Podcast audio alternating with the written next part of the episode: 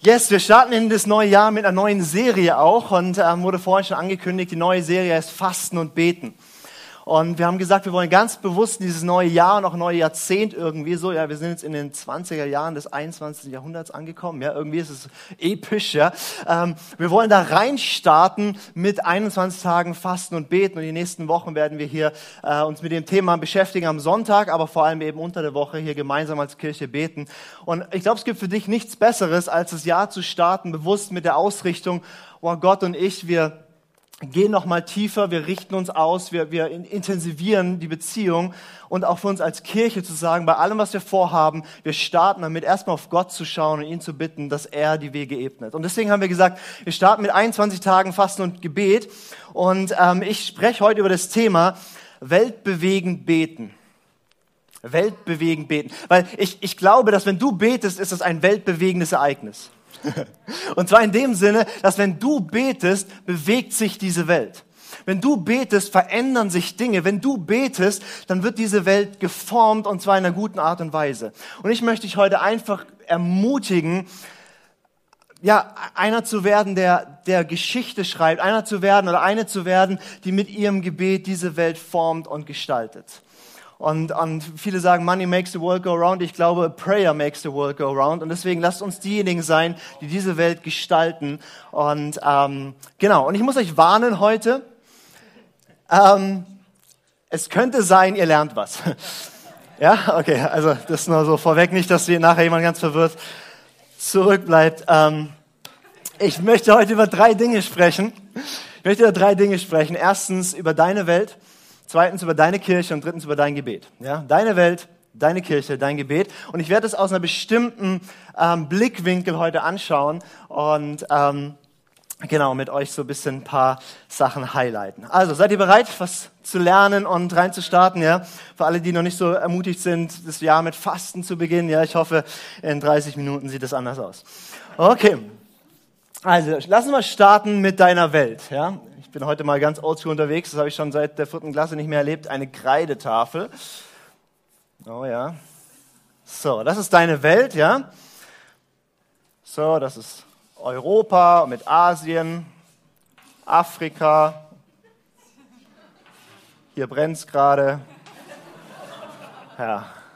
Das ist deine Welt, ja? Ich weiß nicht, ob man das jetzt mittlerweile besser sieht. Wir haben hier gearbeitet an dem, das nicht so spiegelt. Kann man was sehen, ja? Ja, wunderbar. Okay.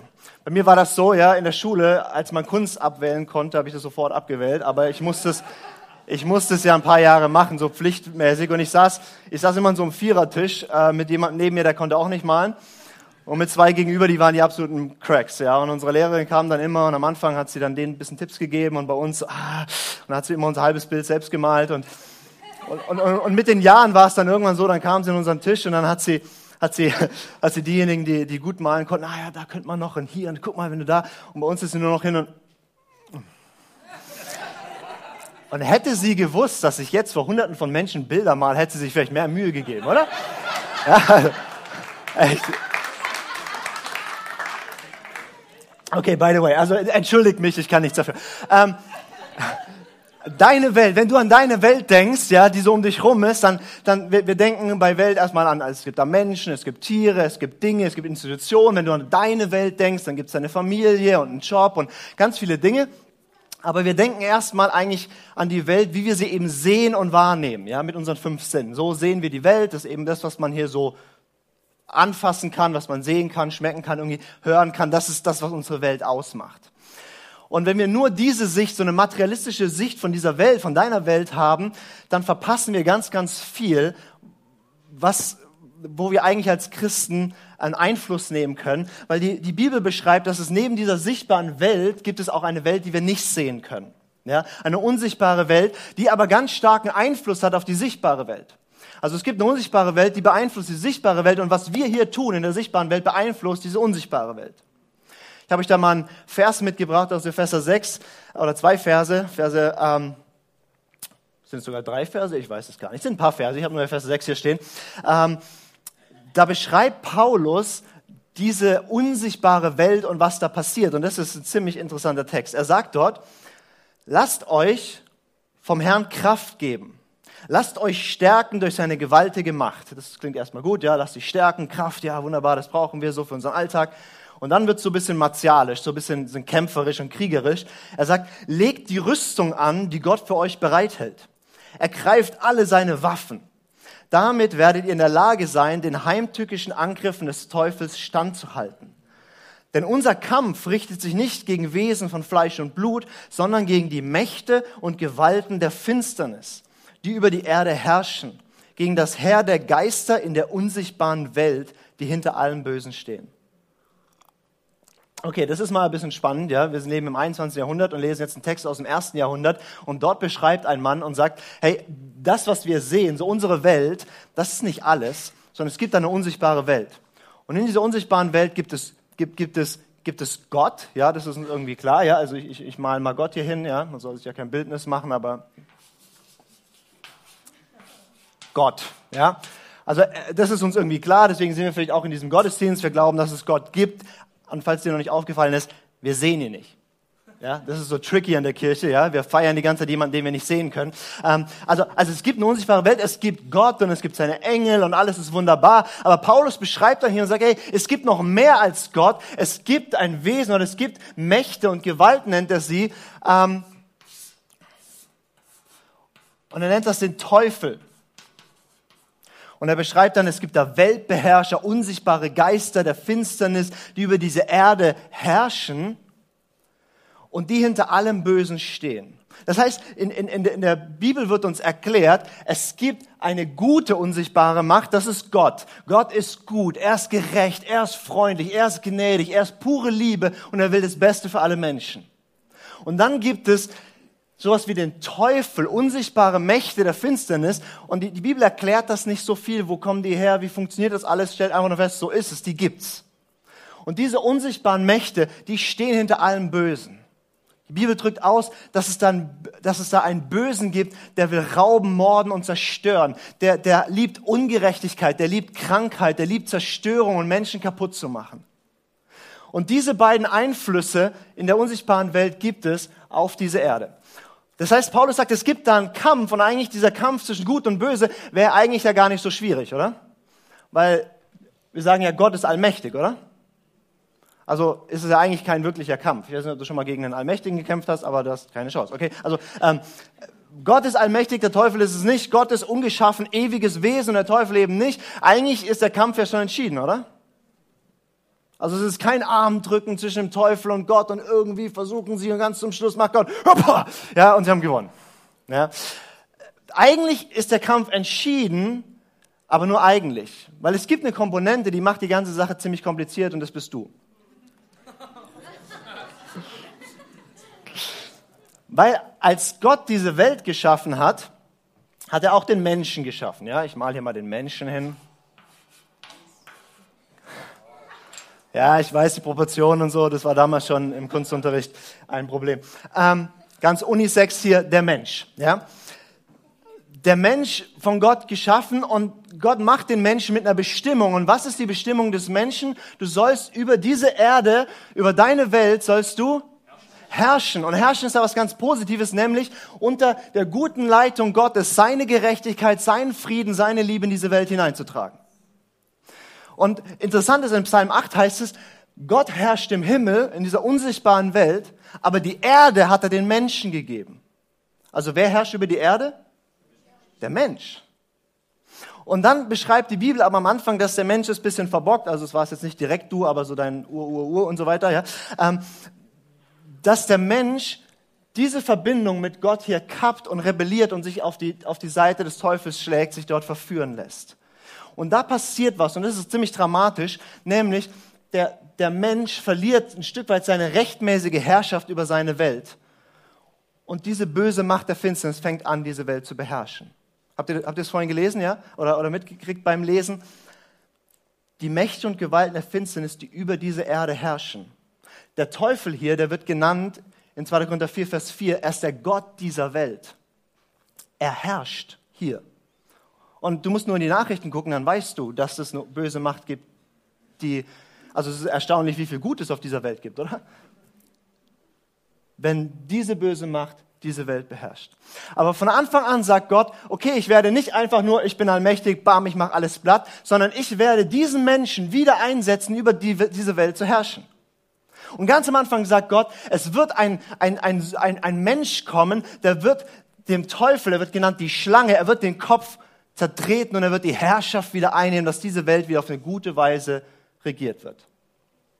Und dann beginnt die ganze biblische Geschichte. Ja, Gott erwählt sich irgendwie Abraham und, und, und der kriegt ewig kein Kind und dann doch und der kriegt dann ganz viele Kinder und dann gibt es plötzlich Israel und alles läuft nicht ganz so super. Dann gibt mal König David, das ist mal so ein Highlight, es geht dann wieder bergab und so weiter. Und irgendwann sagt Gott, ich habe die Schnauze voll. Dann werde ich halt selbst Mensch. Ja, das ist, was passiert ist, als Jesus auf diese Erde kam. Ihr könnt euch erinnern, vor zwei Wochen Weihnachten und so, ja. Jesus, Gott wird Mensch. Ich meine, was, was verrückt ist, ja, neun Monate ist Gott im Bauch von Maria und wird dann geboren. Das ist verrückt, oder? Ich finde das absolut verrückt. Äh, und, und, und, und dieser Jesus, Gott wird Mensch und dieser Mensch tritt auf und sagt, jetzt beginnt wieder, dass das Reich der Himmel, die Herrschaft Gottes wieder auf diese Erde kommt. Und dann sagt er sich, okay, ich beginne meinen Dienst so wie das ICF mit Fasten und Beten. und dann geht er 40 Tage in die Wüste, wir machen nur 21, wir sind nicht Jesus. Er geht 40 Tage in die Wüste, er fastet und betet und dann kommt der Teufel zu ihm in dieser Wüste. Und was bietet ihm der Teufel an? Der Teufel kommt und sagt, okay, ich weiß, wofür du gekommen bist, Jesus. Ich weiß, dass du der Mensch bist, der die Weltherrschaft zurückhaben will. Ich gebe sie dir. Weil mir sind gegeben die ganzen Nationen und so. Ich gebe sie dir, Jesus. Die einzige Bedingung, du musst mich anbeten und nicht mehr Gott. Und Jesus sagt, es steht geschrieben, du sollst den Herrn, deinen Gott, allein anbeten. Und der Teufel flieht von ihm und Jesus beginnt seinen Dienst und er zeigt, wie ist das Reich der Himmel, wie ist es, wenn Gott durch Menschen wieder auf der Erde seine gute Herrschaft bringt. Nämlich Menschen werden geheilt, Beziehungen werden wiederhergestellt, Ketten werden gebrochen, Menschen werden erlöst, Freude kommt, wo Trauer war und er demonstriert, wie es ist und dann geht er den Weg der Demut und stirbt am Kreuz und der Teufel denkt, jetzt habe ich gewonnen. Aber er liegt einen Tag im Grab er liegt zwei Tage im Grab und drei Tage und dann steht er wieder auf von den Toten und besiegt die Macht des Todes. Und es das heißt, am Kreuz hat er den Feind entwaffnet und besiegt. Und dann fährt Jesus auf in den Himmel und sitzt jetzt zur Rechten des Vaters. Das heißt, du musst dir vorstellen, jetzt gerade sitzt ein Mensch neben Gott und regiert. Im Himmel geschieht schon der Wille Gottes und wir beten wie im Himmel, so auf Erden. Aber die rechtmäßige Herrschaft dieser Welt gehört jetzt nicht mehr dem Teufel, sondern Jesus. Wow, ich weiß, ihr dachtet genauso starte ich ins neue Jahr. Deswegen Teaching Pastor. Ich bin so froh, dass ich nicht Preaching Pastor heiße. Ja? den Unterschied? Ähm,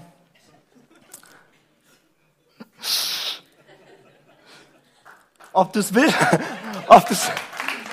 willst oder nicht, ob du es willst oder nicht, du wurdest in den Krieg reingeboren. Da ist ein Konflikt, weil der, den Teufel, den gibt's ja noch und er wirkt noch in dieser Welt, aber Jesus hat die Herrschaft übernommen und da ist jetzt ein Konflikt. Und jeder Mensch wurde da reingeboren in diesen Konflikt. Und es gibt in der Bibel relativ einfach zwei Machtbereiche, in denen man sich bewegen kann. Es gibt auf der einen Seite den Machtbereich, der heißt der Machtbereich der Finsternis. Das ist, wo der Teufel regiert. Und das ist nämlich nicht immer so offensichtlich, dass er da mit zwei Hörnern durch die Gegend rennt. Aber das ist, wo er Menschen kaputt macht, wo, wo Menschen ferngehalten werden von Gott. Und dann gibt es einen anderen Machtbereich. Es gibt den Machtbereich, wo Jesus regiert. Das ist das Reich Gottes. Und du bist entweder in diesem Machtbereich oder in diesem Machtbereich. Und es gibt keine geistliche, unsichtbare UNO mit so entmilitarisierte Zone, ja. Es gibt diesen Bereich oder diesen Bereich. Und wie kommen wir in diesen Bereich? Indem wir sagen, wir kommen unter die Herrschaft Jesu. Die Bibel sagt dann, wir werden von neuem geboren, wir beginnen ein neues Leben in einem neuen Reich. Das ist so ein bisschen der Hintergrund zu deiner Welt. Also wir, wir, unsere Welt, wie wir sie kennen, natürlich sichtbar und alles, aber da gibt's eine unsichtbare Welt, die prägt diese Welt. Und warum nenne ich diesen Punkt deine Welt? Weil diese Welt, auf der du jetzt gerade lebst, dein Umfeld ist wirklich dir gegeben. Es ist dem Menschen gegeben, darüber zu herrschen. Du bist eigentlich als König oder Königin geschaffen. Einfluss zu nehmen im Sinne Gottes. Puh, jetzt dürfen wir kurz durchatmen. Jetzt wird's etwas einfacher. Das war deine Welt. Jetzt sprechen wir über deine Kirche.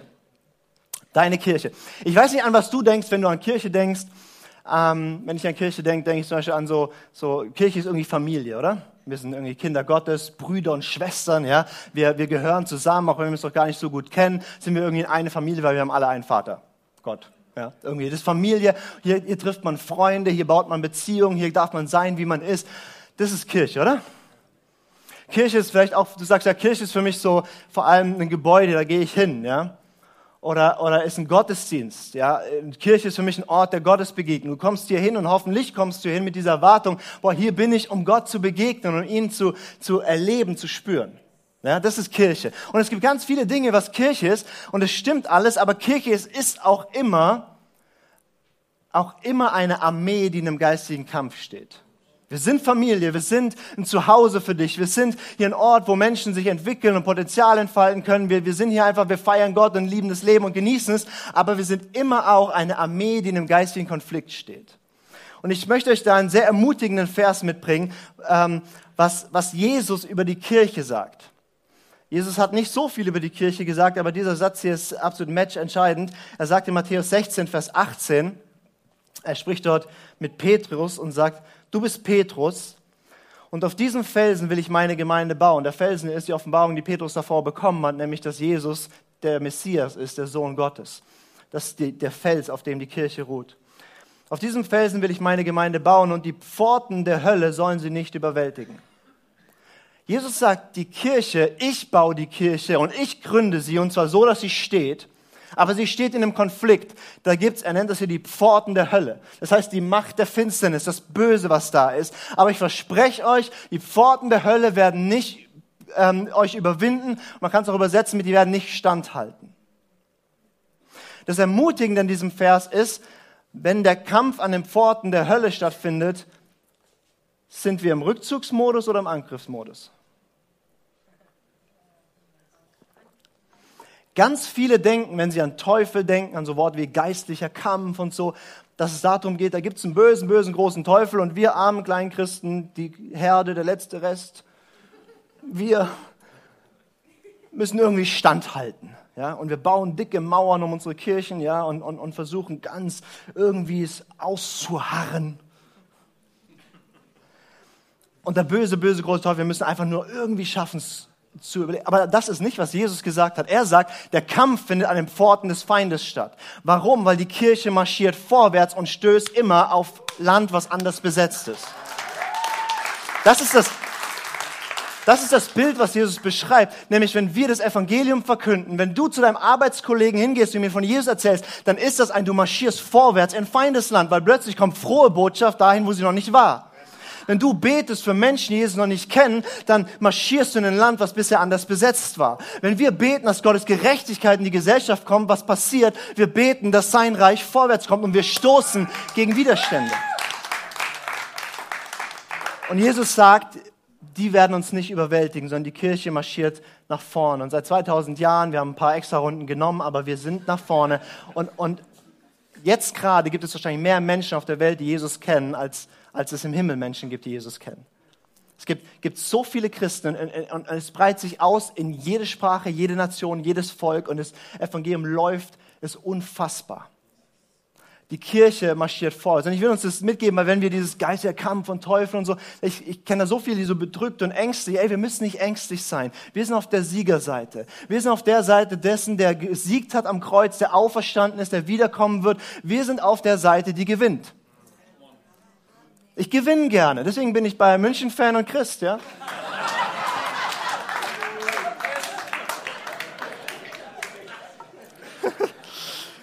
ja, ich meine, wer verliert schon gerne? Jetzt habe ich Freunde gewonnen und Freunde verloren. ich will es noch mal ein bisschen, bisschen erklären, was ich damit meine. Ja? Also, da gibt es einen geistigen Konflikt und die Kirche wurde da reingesetzt. Die Kirche male ich auch noch mal dazu. Ja?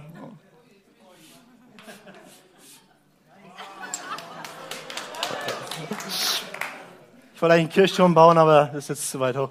Ähm, die, die Kirche wurde, oder wir sind in einem geistigen Konflikt. Und du kannst dir vorstellen, wie damals im Zweiten Weltkrieg, ja. Da war, da gab's, im Zweiten Weltkrieg gab's den D-Day, ja ich weiß nicht, kennt ihr euch geschichtlich ein bisschen aus, ja? Also ich war 13 Jahre in der Schule und in der Geschichte gab es immer nur ein Thema. Ich weiß nicht, was vor dem Ersten, äh, Zweiten Weltkrieg war und was nach dem Zweiten Weltkrieg war, aber dieses eine Thema, das kenne ich. Ja? Und in diesem Zweiten Weltkrieg, da gab es den D-Day. Das war der Tag, als die Alliierten in der Normandie gelandet sind, in Frankreich, und dort die Pforten der Nazis überwunden haben. Wo sie eingebrochen sind in das Land, was die Nazis besetzt hatten. Und mit diesem D-Day war klar, die Nazis können diesen Kampf nicht mehr gewinnen. Es war klar, das war jetzt der entscheidende Punkt, dass es nur noch siegreich vorangehen wird für die Alliierten und Nazi-Deutschland wird in sich zusammenfallen. Das war der D-Day. Aber es hat noch ein Jahr gedauert, bis es zum V-Day, zum Victory Day kam und, und Deutschland wirklich grad, ähm, ähm, kapituliert hat, ähm, weil es gab die ganze Zeit noch Rückzugsgefechte. Und genau das ist die Situation, die wir seit 2000 Jahren haben im geistlichen Bereich der D-Day ist da. Jesus kam auf diese Welt, ist am Kreuz gestorben, hat Sünde, Schuld und Tod besiegt. Der D-Day ist da und es ist klar, der Sieger ist Jesus. Ja? Und, und den Feind gibt's aber noch, die geistigen Mächte und, und, und, Böse, das gibt's noch als ein Rückzugsgefecht und der Wieder, der Victory Day kommt und es wird dann sein, wenn Jesus wiederkommt. Und in dieser Spannung sind wir, aber wir sind als Kirche auf dem Vormarsch, das will ich uns mitgeben. Wenn wir 21 Tage fasten und beten, dann nicht, weil wir sagen, oh, wir sind eine kleine arme Herde und müssen irgendwie versuchen zu überleben. Nein, weil wir sagen, hey, wir wollen in dieser Stadt einen Unterschied machen. Wir wollen, dass Menschen Jesus kennenlernen. Wir wollen, dass mehr von Gott sichtbar wird in unserer Gesellschaft. Und deswegen marschieren wir nach vorne. Okay? Wunderbar. Dann gehen wir zum dritten Punkt, dein Gebet. Ich habe gesagt, das ist deine Welt habe gesagt, da ist auch deine Kirche mit drin und die marschiert nach vorne. Jetzt ist die Frage, was ist dein Platz in dem Ganzen? Und ich will mit dir sprechen über dein Gebet. Weil tatsächlich, wir haben eigentlich nur zwei wirkliche Waffen. Also verzeiht mir diese, diese martialische Sprache. Es geht immer um Paulus sagt, wir kämpfen nicht gegen, gegen Menschen aus Fleisch und Blut, wir kämpfen gegen unsichtbare Mächte. Also unsere Waffen sind Liebe und Hoffnung und so weiter. Ja? Ähm, aber wir haben eigentlich hauptsächlich zwei Waffen, die wir einsetzen können, um Gottes Reich voranzubreiten, das ist, äh, auszubreiten. Das ist einmal das Evangelium zu verkünden mit Worten und Taten. Das heißt, die Liebe Gottes weiterzutragen zu Menschen. Und das Zweite ist, zu beten. Und ich vergleiche das gerne. Gebet ist wie die Luftwaffe und Evangelisation und gute Taten tun ist wie so die Bodentruppen. Ja? Das ist so die zwei Ebenen von, von, von ja. Okay, ich sehe schon, ihr seid total begeistert. In Amerika kennen wir es total gut an, die Predigt. Boah, cool, Drohnen, ja. Also ich betone das nochmal, ich meine das in einer unsichtbaren geistlichen Metapher. Ja. Nicht, dass jemand hier rausgeht und sagt, wir verkünden hier den Kreuzzug oder so. Das, das wäre falsch verstanden, okay? Paulus spricht, wir haben das vorhin gesehen, der Vers 6, er spricht, es gibt da einen geistigen Konflikt, es gibt da einen Kampf und wir sollen Waffen anziehen und das ist ein Konflikt zwischen Gut und Böse. Und dann beschreibt er so verschiedene Sachen, die uns schützen. Er sagt zum Beispiel, wenn du weißt, wer du in Jesus bist, dass du gerecht bist, dann schützt dich das, dein Glaube schützt dich. Er sagt, ähm, dass, dass, dass, wie wir mit unseren Gedanken umgehen und wie wir unsere Gedanken mit Hoffnung füllen, ähm, das, das beschützt uns. Und er, er beschreibt verschiedene Waffen, die uns sozusagen Verteidigungswaffen sind, wie wir geschützt sind und unter dem Schutz Gottes laufen können. Und nachdem er das beschrieben hat, sagt er, und jetzt verrate ich euch die Angriffswaffe. Und er sagt, die Art und Weise, wie wir angreifen, ist, indem wir unsere Knie beugen und beten. Und das ist ein bisschen spannend, weil Paulus gebraucht so eine, so eine Sprache von, er beschreibt davor diese verschiedenen Waffen wie so ein römischer Legionär. Ja? Wisst ihr, wie die römischen Legionäre aussehen? Ja? Sind alle Asterix und Obelix gebildet? Ja, ja? genau. Äh, ja, so, ne, die haben eine Rüstung an und so, so, so Mordskerle, ja, und so. Und er beschreibt es so, diese Waffen, so feurige Pfeile und ein Schild und Schwert und Helm und bar. Ja, und dann sagt und jetzt zeige ich euch die mächtigste Waffe und die mächtigste Waffe ist, faltet eure Hände und betet. Gebet wirkt erstmal so schwach, oder? Wir sind dort, reden mit einem Gott, den wir nicht sehen können.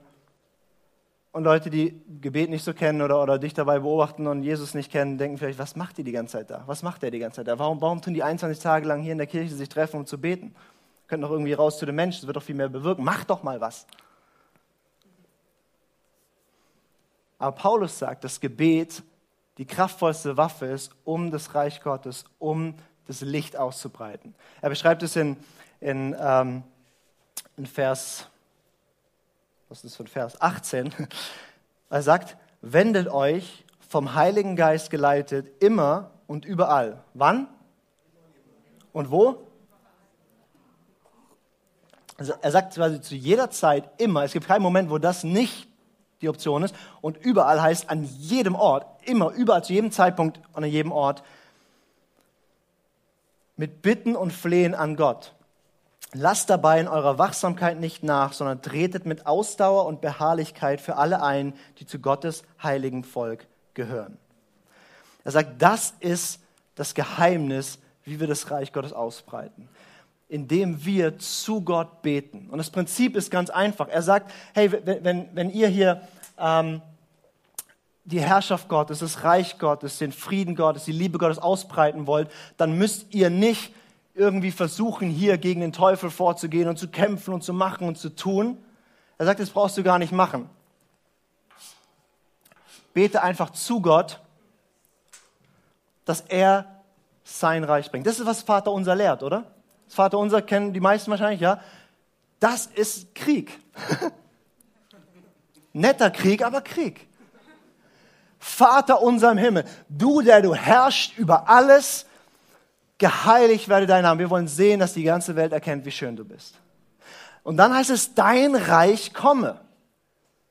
Das heißt, breite sich aus, überwindet Pforten, überwindet, wo es noch nicht ist. Dein Wille geschehe wie im Himmel, so auf Erden. Und dann erlöse uns von dem Bösen. Nicht ich kümmere mich mal um den Bösen und ja, nein, Gott erlöse du uns von dem Bösen. Und wisst ihr, ich, ich höre oft, ich leite ein Gebetshaus, ja, wir wollen Tag und Nacht beten und Leute, Leute verstehen es oftmals nicht so ganz, warum wir das machen und, und, und wieso und ist doch völlig verrückt und so. Und sagen, ja, Gott könnte es doch einfach tun, ohne dass ihr betet. Und ich sage nein. Weil die Erde hat er den Menschen gegeben. Rein theoretisch könnte er, aber hat sich entschieden, er wird es nicht tun. Die Erde hat er den Menschen gegeben. Und er regiert und wartet darauf, dass hier Könige und, und Königinnen aufstehen und sagen, Gott, dein Wille, wir wollen den auch hier. Und dann wirkt Gott, weil du da stehst und sagst, wir wollen das auf meiner Welt haben. Es macht wirklich einen Unterschied, ob du betest oder nicht. Es ist wirklich ein Unterschied, ob du sagst, Gott, dein Wille geschehe hier oder nicht. Es geschieht nicht automatisch der Wille Gottes. Ich meine, schau in diese Welt, ganz viel ist ganz offensichtlich nicht der Wille Gottes, oder? Und wir stehen mittendrin und sagen Gott, okay, wir herrschen über diese Welt, indem wir sagen, Gott, wir wollen, dass das, was du bist und was du wirkst, dass es auf dieser Welt geschieht und dadurch breitet sich aus. Ich möchte noch eine Geschichte erzählen von, von einem Mann, der heißt Daniel in der Bibel, im ersten Buch der, äh, oder im ersten Teil der Bibel gibt es ein Buch, das heißt Daniel. Und das war ein krasser Mann des Gebets auch, der über mehrere Jahrzehnte, jeden Tag, morgens, Mittag, abends eine Gebetszeit gehabt. Also dreimal am Tag hat er eine Gebetszeit gehabt, über mehrere Jahrzehnte. War ein krasser Mann des Gebets. Und der hat gedacht, ich starte mein Jahr mit 21 Tagen Beten und Fasten. Ja? Ich weiß nicht, ob es am Anfang des Jahres war, aber er hat es gemacht. Ja. Ähm, 21 Tage beten und fasten und, und er startet damit und ich weiß nicht, ob du schon mal 21 Tage gebetet und gefastet hast. Das ist meistens so ein bisschen wellenmäßig. Ja. Wenn du anfängst, dann bist du so am ersten Tag nach so einer Predigt, denkst du, ja! Am zweiten Tag denkst du, oh mein Gott, was mache ich hier? Wer bin ich? Nach so fünf, vier, fünf, sechs Tagen ist oft so, dass, oh, fühlt sich richtig gut an, so bis Tag zehn, zwölf, merkst du, wow, du bist so klar, du hast so, hörst Gott so leicht, du hast so eine Tiefe, es ist so, ja, und dann kommen irgendwann die Tage, wo du so merkst, so, jetzt werde ich irgendwie so schlapp und so, und dann gibt's die Tage, da zählst du nur noch, noch drei Tage, noch zwei Tage, und dann, ja, das ist etwa Fasten, okay, richtig schön. Und Daniel betet und fastet 21 Tage, und wisst ihr, was passiert? Gar nichts. Es passiert einfach überhaupt gar nichts in diesen einzelnen Tagen des Betens und Fastens. Und, und ich kann mir vorstellen, wie er so dreimal am Tag da kniet und sagt, oh Gott, und irgendwie, ich habe schon 150.000 Mal gebetet, dass du dein Volk Israel wiederherstellen sollst und so weiter. Ich bete jetzt nochmal und danke, dass ich nichts fühle und Amen. Ähm, ja, und das macht er 21 Tage lang, ja. Und er denkt, gar nichts ist passiert. Und dann passiert doch was. Nach 21 Tagen taucht plötzlich der Engel Gabriel vor ihm auf. Das war der Kerl, der gesagt hat, du wirst schwanger werden. Ja, das ist der.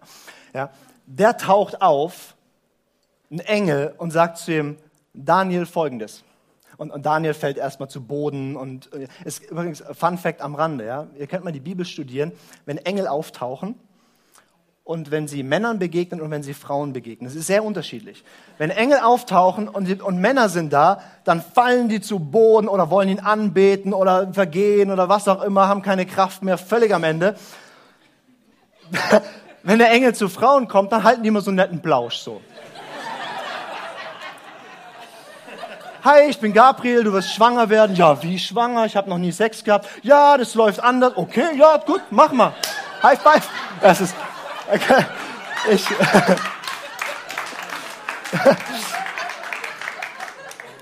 Ich habe keine Ahnung, warum das so ist, aber. Okay, wo war ich? Also, Daniel, Daniel sagt erstmal in sich zusammen und, und, und Gabriel hilft ihm wieder auf und so weiter. Und dann, dann sagt er zu ihm was Interessantes. Er sagt, Daniel, vom ersten Tag, als du gebetet hast, wurdest du erhört. Aber es hat 21 Tage gedauert und dann wird's richtig creepy. Dann sagt er, weil ich habe mit dem Engelfürst Michael zusammen gekämpft gegen den Engelfürst von Persien und da war dann Krieg und bla bla bla und das, da musste ich noch hin und da die Schlacht noch gewinnen. Jetzt kann ich dir kurz deine Gebetserhörung bringen und dann muss ich wieder hin, weil dann kommt der Engelfürst von Griechenland und dann müssen wir mit dem kämpfen. What the heck, was? Er beschreibt hier irgendwas, er erklärt es auch nicht, aber beschreibt irgendwas, was in dieser unsichtbaren Sphäre passiert. Das heißt, Daniel kniet dort und betet, dass, dass, dass Gott in den Nationen was verändert, dass Israel wiederhergestellt wird und so weiter. Und er denkt, gar nichts passiert. Und Tag 5, Tag 6, Tag 17, Tag 19 und so weiter. Es fühlt sich miserabel an, er fühlt gar nichts. Und dann kommt Gabriel und erzählt ihm, als du gebetet hast, haben sich Mächte und Gewalten in der Himmelswelt verschoben. Weil was ist da passiert in der Geschichte dann auch? Nämlich der Engelfürst von Persien, der wurde irgendwie besiegt. Und was dann in der, in der sichtbaren Welt passiert ist, ist, dass das Medo-Persische Reich abgelöst wurde durch das Griechische Reich. Alexander der Große, ja, kennt ihr vielleicht, hat alles überrannt und so. Engelfürst von Kriegen. Also da passiert was in der geistigen Welt und das hat Auswirkungen auf die sichtbare Welt.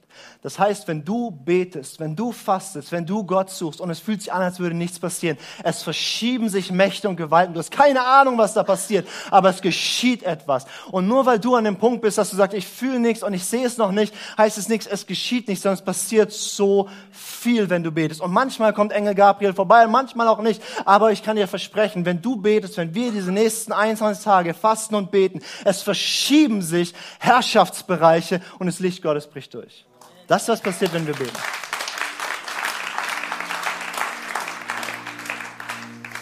Und deswegen, ich frage mich, was passiert in den nächsten 21 Tagen? Ich bin wirklich gespannt. Weil was passiert in deinem Leben, wenn du dich ausstreckst nach mehr von Gott? Ich kann dir was sagen, wenn du dich ausstreckst, wir hatten es heute Morgen in der Teamzeit, ein Vers, wo es heißt, nah du dich Gott, mach du dich auf, such du Gott und er wird dir nahe kommen und dir begegnen. Wenn du diese nächsten 21 Tage sagst, Gott, in einer besonderen Weise, ich strecke mich aus, ich, ich, ich suche dich, ich bete, ich öffne mich, du wirst mehr von ihm und seiner Nähe erleben. Ich meine, was wird passieren, wenn du für deine Welt anfängst zu beten, zu sagen, ich bin hier nicht irgendwie nur halt da, sondern ich bin der König in diesem Gebiet und ich kann bestimmen, was hier passiert, indem ich bete, dass Gottes Wille auf diese Erde kommt. Was wird passieren in deiner Familie, in deinem Umfeld, in deiner Firma, in dieser Stadt, wenn wir beten?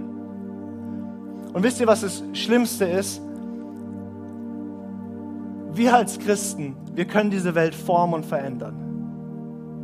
Einfach nur durch das, was wir zu Gott sprechen. Und meistens liegt diese Waffe einfach im Waffenschrank. Und wir sind irgendwie so geistliche Pazifisten ah nee, das mit dem Krieg, das gefällt mir halt gar nicht, ich mag mehr so Kirche als Familie. Ne, auch wenn dir es heute nicht gefällt, es ist so, es ist eine Realität, in der wir leben. Und verstehst du, wenn du betest, weißt du, was dein Limit im Gebet ist? Gott ist Allmacht. Du sprichst mit ihm und sagst, Gott, was immer du willst, soll geschehen. Das ist dein Limit im Gebet. Du hast eine so machtvolle Waffe, dein Umfeld zu beeinflussen. Und glaubensvolles Gebet zeigt sich nicht daran, dass man einmal ganz laut brüllt und, und, und hier mit erhobenen Händen durch die Gegend rennt. Glaubensvolles Gebet zeigt sich darin, dass du beständig dran bleibst, für die Sachen zu beten, bis dein Engel Gabriel kommt. Könnt ihr mit mir aufstehen? Ich möchte gern für uns beten, für diese Zeit und für dich persönlich, dass du dort hineinwächst. Ich weiß, es war heute noch nicht ganz so praktisch, ja, sondern einfach nur, wow, wir sollten das tun. Ja. Ähm, wir haben noch die nächsten drei Sonntage wird es gehen ums Thema Fasten und Beten. Wir haben auch hier noch so einen QR-Code für alle, die ähm, sagen, hey, der wird auch nach der Celebration noch da sein, wo ihr einfach ähm, wenn ihr zum Thema Fasten Infos haben wollt, weil einige werden jetzt anfangen zu fasten, das ist ganz gut, wenn man ein bisschen weiß, wie macht man das und auch so medizinisch und so weiter. Ähm, da, da, habt ihr Infos.